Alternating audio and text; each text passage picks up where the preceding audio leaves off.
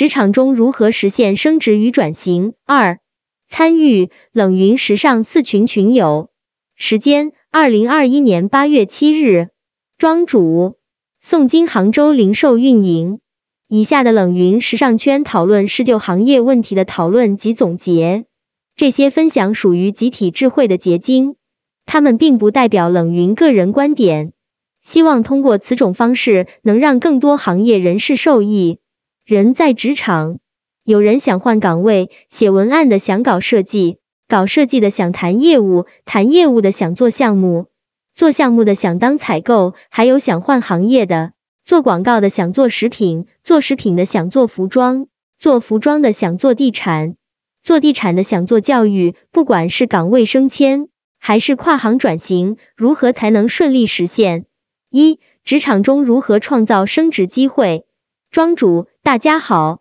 上次跟大家分享我的职业经历时，说到我在毕业后一直从事广告媒体类的工作。从最初的行政人员到广告策划，再到创意总监、公司副总，在传媒行业用五年多的时间。简单总结一下我的广告生涯，最大的收获就是工作中更加注重计划性和逻辑性，因为这是一个策划人的基本功。同时，各类的理论基础也更加完善，对很多理论的实际应用也更有体会。当时的广告行业还是黄金时期。但我从事广告行业的第四年就决定离开广告行业。为什么一定要离开广告行业呢？原因就是内心不服气，因为我的主要工作是策划与创意，很多策划案得不到甲方很好的实施与落地。我认为如果是我来操盘，效果一定会更好。也许大家会觉得这种想法有些好高骛远，但我却认为我有这种想法很正常。很多事情说千遍不如做十遍，很多方案落不了地，就是因为做方案的人自己心里都没底，因为策划人自己也没经历过。那些年做策划养成的习惯，对我后期做零售运营管理帮助非常大。这就是今天跟大家分享的第一个重点。每一段工作的经历都会对以后的工作有帮助，除非你自己不去提升和总结。我离开广告行业的原因，从长期来说和我自己的职业规划有关。我在广告行业工作将近六年，逐渐清晰自己想要什么。我不奢望自己成为广告大师，我希望自己在未来成为一个企业咨询师，在我老的时候，还能通过自己的分享与辅导，帮助很多企业去成长。这是我当时的规划，而这个职业规划到现在也没有改变。一直在广告行业做策划和创意，让我感觉很多东西还是停留在面上，没有实地操作过。如此，将来做咨询，我自己是心里没底的。云有一行，庄主是从什么时候有这样的感觉的呢？这像一种使命感或者命运选择的感觉。云有曾经，老师离开广告行业后，为什么会选择服装行业呢？庄主谈不上使命感，就是会经常思考自己以后要做什么，五年、一零年、二十年后要做什么，自己喜欢什么。而我在广告行业会经常读关于策划、咨询类的书籍杂志，对自己的规划就逐渐清晰起来。至于说什么时间，应该就是在广告行业第五年的时候。这里跟大家分享今天的第二个重点。不论转型与否，都是以自己的职业规划为大前提。没有职业规划的转型是盲目的，可能对职业成长的影响是负面的。要转行，转去哪里？为什么？毕竟离开一个行业很容易，只要你想走，就没人留得住。关键是你不做广告，去做什么？其实不是我选择了服装行业，是服装行业选择了我。当时我应聘过很多知名的公司，比如可口可乐的销售代表、华为的销售代表、达芙妮的策划经理、荣氏果汁的销售代表、伟志西服的销售代表、石头记等等，几乎每周都有很多次面试，但结果都一样，对方没看上我，而原因很简单，就是没有销售经验和行业经验。我不是刚刚毕业的应届生，企业可以不看经验。我当时都毕业五年了，企业都要看经验的。但是我是铁了心要离开广告圈，所以就一直找。其实找到工作并不难，难的是与自己职业规划吻合，又能发挥自己特长的工作。最终大概用了三个月时间，我在一家国内知名的食品企业做策划经理，云有成精。我觉得庄主的优势在于一直很清晰职业目标，并有坚定的执行力。庄主，这里面说明一下，虽然我没有快消品的行业经验。但我具备比较丰富的岗位经验，这一点在转换行业的时候非常重要。这家企业在全国是知名企业，也是速冻行业的龙头老大。但是这次工作只能说是一段经历，连经验都谈不上，因为这是我职业生涯中唯一一次没过试用期就被劝退的。对方劝退我的原因，还是因为没有快消品行业经验。云有成精。那他们面试您的时候就知道没经验，为什么要录用呢？云有一行，有时候企业可能在急需人手或者需要新鲜血液时，会选用一些新人对应经验不丰富的人。庄主，因为大企业更看重应聘者的潜质和职业素养，所以在很多基础岗位上，对行业经验要求其实并不高。我当时经过了三轮面试。人资和我的直接领导都认为，我虽然没有行业经验，但是应该能够胜任策划的工作。还有一个重要因素是，当时那个部门也是新成立的部门。当时我的直接领导是前可口可乐东北大区的营销老大，可惜我让他们失望了。在工作中，我的乙方思维太严重，所以劝退我的原因主要是思维模式，看问题的角度很难短时间转变。不过很感谢当时的领导，不到三个月时间，还是教会了我很多。可口可乐的营销实战体系非常完整且实用，绝对是快消品的典范，也是营销理论与实战完美结合的实力。现在回头看当时的培训课件，仍然会有收获。之后我找到一家外商投资的企业，其实就是老板在中国创业发家之后。入籍美国，现在回国投资创办的企业，其商业模式现在看就好像五八同城。我在里面职位是企划经理，顶头上司是集团的品牌总监，也是钱宝洁的大中华区品牌推广负责人。但是当时互联网并不发达，加上很多内部原因，企业一直不盈利。我大概做了不到半年，我的顶头上司就先离职了。他去了一家女装企业，虽然当时我已经拿到苏宁的 offer 了，但我的那位顶头上司他是说服力极强的人，他当时担心我对女装不感兴趣，因此我们之间就有这样一段对话。他，你说郑州哪条路最繁华，门店最多？我，二七路。他，哪二七路什么门店最多？我。银行、婚纱摄影店、黄金珠宝店、眼镜店、服装店。他为什么？我我还真没细想过。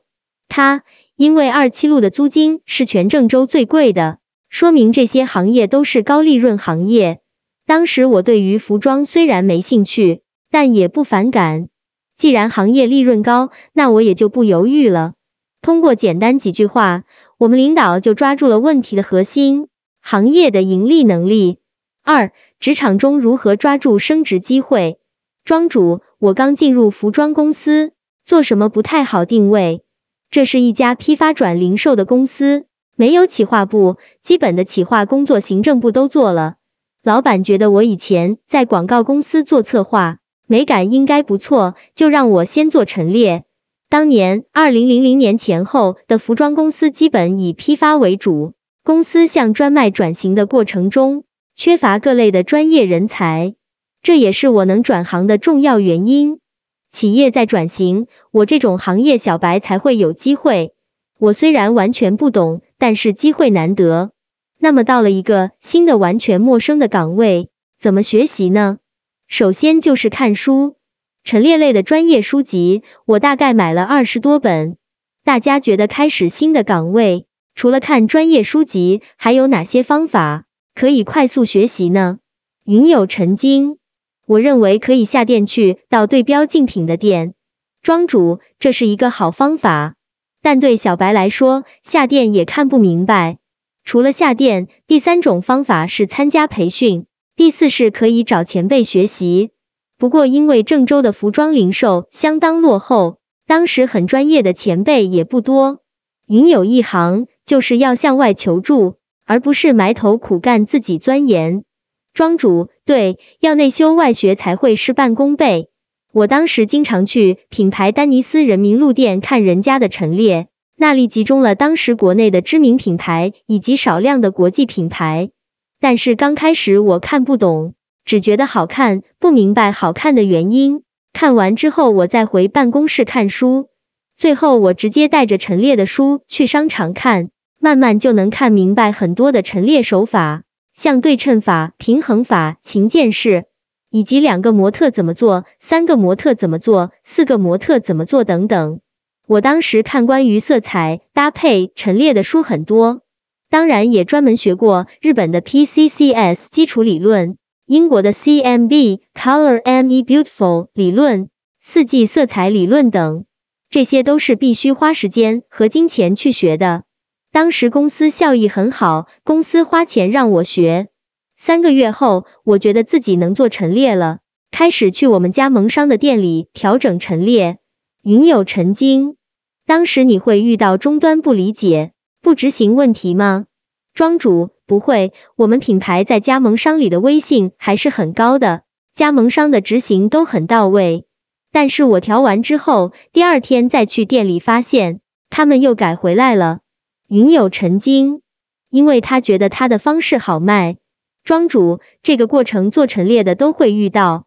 这里需要强调的是，去店面调整陈列和给一个新店做陈列完全是两个概念，局部调整和重新规划完全不同。三、行业内如何实现岗位转型？庄主，公司并没有给我一个明确的岗位，这是我自己定义的一次岗位变化。所以在公司如果没有明确的岗位时，自己要有清晰的认识。因为不同的定位会带来不同努力方向。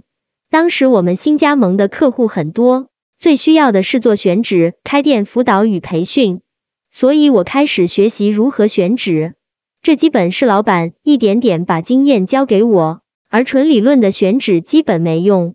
但关于开店辅导与培训方面，虽然涉及的方面很多，但得益于我在做陈列时期的快速积累。以及在广告时期的策划基础功底，对我来说还是能很快上手的。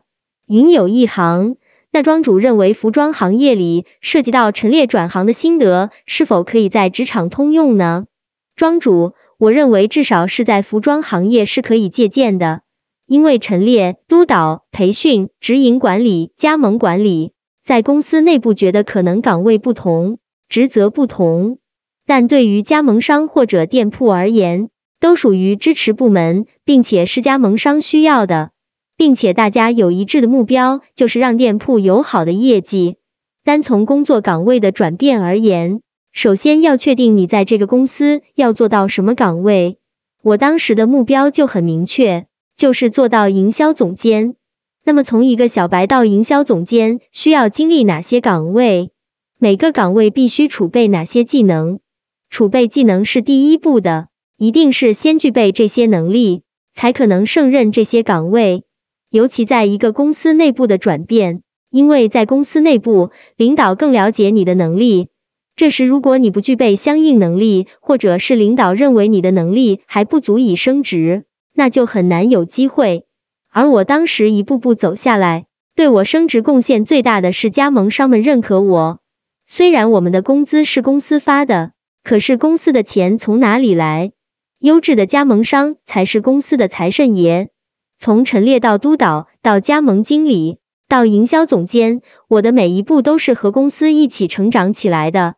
我也从一个广告策划人，彻底转变成为一个服装圈的业内人士。在这个过程中，培训很重要，不是参加培训，而是自己做培训，培训自己的团队。培训加盟商和加盟商的团队，所以和销售相关的岗位能讲是第一位的。如果你具备敢想、能干、会讲这三点，老板会推着你升职的。我当时的公司规模不大，我们全国的门店还不到一百家，不过店铺质量都还不错。但是公司规模并不影响自己储备工作技能的速度。在公司做了六年后，我在很多方向性问题上开始和老板有了不同看法。二零零四年进入服装行业，到二零零八年四年时间，我从一个小白做到营销一把手。我经历了太多，也成长了很多，自己也对女装、对零售都有了比较深刻的理解。但二零零八年注定是不寻常的一年，五月的汶川大地震，八月的北京奥运，九月的金融危机席卷全球。而我当时的公司在二零零八年后也开始了新的项目，各种新的问题开始产生。二零一一年，我和老板在企业发展问题上。开始有了不同的看法。对于规模较小的公司，当你成为高管之后，很多人都会面临这种问题。现在回想起来，我当时还是站在一个执行层的的角度看销售，没有站在公司经营角度看问题。但是又很想在公司发展问题上表达自己的想法，结果可想而知，和老板的冲突就时有发生。最终我黯然离场。离开后，我是很失落的。毕竟我为一个品牌服务了六年多，对人和品牌都是非常有感情的。但失落归失落，生活还要继续。当时没有考虑转型，肯定还是要在服装行业继续做下去的。因为我喜欢服装，热爱零售。从那里出来后，以前的一个加盟商邀请我加入，并且有人投资，我们就代理了一个广州的女装品牌。做全省的总代理，并且专门成立了一个代理公司。我做总经理，负责全面工作。虽然当时公司只有十个人，我们在省内的第一家店，是代理商的直营店，也成为了那个品牌的全国形象店。那是我用两个月时间，几乎摸透了郑州的主要街道选出来的。这个公司运作时间并不长，也开发了三家地市级的加盟商。后来投资人觉得赚钱太慢，不愿意继续投入了，我们就散了。这个短暂的经历对我而言最大的收获是独自负责一家公司和负责一个部门是不同的概念，看问题的角度又发生了变化。所以任何一段经历都对自己会有帮助，除非你自己不愿意学习总结。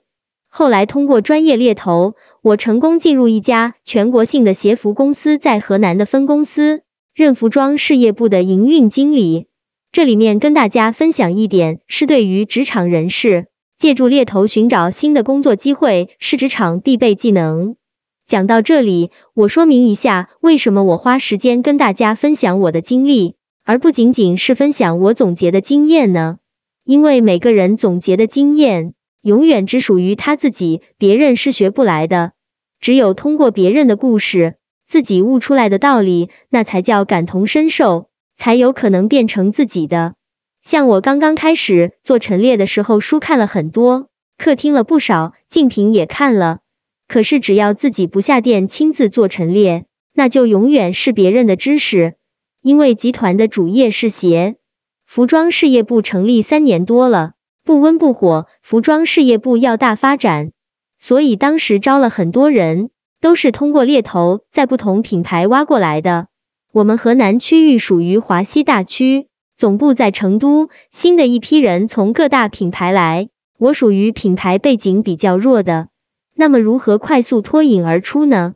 第一，用销售数据说话。我们服装的全国总部在广州，每个月要去述职，所以 PPT 很重要。对于汇报来说，PPT 是形式，数据是本质。职场上内在本质与外在形式同等重要。好的 PPT 不仅仅是面子工作，更是你工作思路的表现。越是有能力的领导，越注重你的工作思路与工作逻辑。如果你的工作逻辑有问题，即便数字好看，也是暂时的。这一步对于我脱颖而出很关键。河南区域。我负责的第一家分公司直营店是男装店，熟悉我的都知道我是做女装出身，而且也没操盘过直营店，那是我第一次做直营的男装店。当时我找圈子里的男装前辈请教，通过朋友认识了一个服装代理公司老板，他曾在劲霸做了六年的区域销售总监。第一家直营店开业，什么活动都没有。我先观察了一个月，锻炼团队，熟悉产品。经过调研与策划，做了第一次活动，效果很好，业绩单店全国第一，单月全国第一。更重要的是，在第一时间让董事长知道我的店全国第一。这个就是升职的硬道理，成绩，这在职场很重要，不仅要做好，还要让关键人物知道你做得好。云有一行，以前我狭隘的理解为这是一种邀功，但后来我开始转换思路，关键人有知情权，向上反馈是让上级有安全感的有效方式。庄主，线下零售店铺如何组织一次转化率超过百分之五十的促销活动？上面这篇文章就是我讲的那次活动的具体分享，推荐大家看一下。这里还要感谢我当年的核心团队，这次活动直接推动我成为华西大区的服装事业部负责人。我们的华西大总部在成都，那是一个以前我从来没有去过的城市。在去之前，一个服装圈的老朋友劝我带几个自己人过去。我当时也确实是想把我的直营经理和商品经理都带过去，但首先大家各有各的情况，其次我也不想在新团队里有拉帮结派的感觉。从郑州到成都是我职业生涯重要的一步，让我的视野不同了，做商业视野非常重要。在成都，我作为华西大区服装事业部的负责人，销售、财务、人事一把抓。虽然我们的总部在广州，但财务实行预算制，权力大了很多，责任也更大了。成都的工作一切顺利，虽然没什么突出成绩，但也没负面的影响。这里跟大家分享一点，在具体的业务层面，有冲劲、出成绩是第一位的。但是到了中高的管理岗位后，首先是全面，因为管理范围大了之后。出成绩难度会很大，往往是以点带面。但是如果管理出了问题，总部就会认为你的能力无法胜任中高的管理岗位，直接会影响到晋升的路线。在成都仅仅一年时间，我们华西的事业部就要撤掉了，并把我调去上海，负责华东三省一市。调动原因主要是得益于我曾经负责过全面工作，让我看问题的角度不同。而且在华西管理大区时候，虽然没有突出成绩，但总体平稳，没有什么不良反应。我们服装的总部虽然在广州，但设计中心和板房都在上海，大部分的供应链也在华东区。我在上海三年多的时间，重心仍然是零售的运营与管理，但经历了各种人与事，后期基本等同于独立管理上海办事处了。最重要的是，在上海，我开始跟很多的购物中心、商业体开始打交道，这也为后期我转行做商业地产创造了机会。四、如何实现跨行转型？庄主，因为在郑州，我们几乎全是街铺，而到了成都，整个华西也是街铺为主，商场店很少，而上海我们的门店都在百货商场和购物中心。我在郑州的时候就开始研究万达的模式，当时购物中心还是新兴产业，不同于百货，很多的套路和规则都不同，对品牌的要求也不同。从服装行业到商业地产做招商是比较容易的，因为我懂服装，又有行业资源。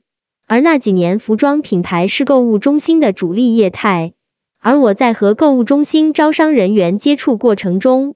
总感觉他们完全可以做得更好，而不仅仅是和商户谈政策。很多招商和运营的人根本不了解服装的零售，只会生硬的看数据、套政策。而我也对购物中心的招商和运营非常有兴趣，所以就产生了做商业地产的想法。有想法，自然就会有机会。我和招商、营运的人接触多了，自然就能结交几个朋友。当时甲方购物中心的人推荐我去一家代理公司，于是我很轻松实现了转行。简单总结下，关于从品牌公司到商业地产的跨度不大，转型难度很小，因为关联度极高。可以看成又是一次乙方到甲方的转变。最后，简单说下我商业地产的经历。在上海，通过朋友进了一家商业地产的代理公司，做了一段商业地产招商。因为女儿要上小学了，我放心不下，就回郑州了。回郑州之后，一个朋友的地产代理公司刚好接了一个商业项目，但团队都是卖住宅，没人懂商业。听说我是上海回来的，又是多年做商业，就约着见面。为了拿下他们，我确实做了很多功课。正式加入那家代理公司之后，第一次见甲方是和老板单独见甲方的大股东，并不是正式的业务对接。对方很客气，也很礼貌的把项目图纸给我看。其实我提前是看过图纸的，当即指出了规划图纸中的三个问题，都是会对后期的招商和运营造成不利影响的。建议他如果还能改，就尽快调整。事后听我们老板讲，甲方觉得我蛮专业的，这一次才是让老板觉得我真的有两下子。这是第二关，还不是真正的考验。真正的考验是整个商业项目的提案。第一次做商业地产项目提案，憋了一个半月才搞出方案。这期间试讲了三次，也经过了前辈的指点，但是老板还是有点担心。终于到了提案那一天，我现场发挥不错，效果很好，甲方也基本认可方案。那次提案之后，我才算真的进入商业地产领域。这里强调一点，虽然我做了很多年商业，但是对于商业地产我是小白，以前的积累只是有助于我快速切入这个行业，但真的想做好还是有很大差距的。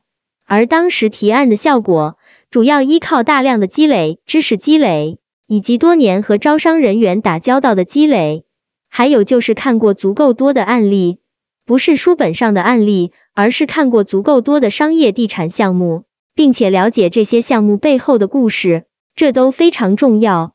虽然我入了行，但公司商业项目并不多，而地产类的项目制约因素很多。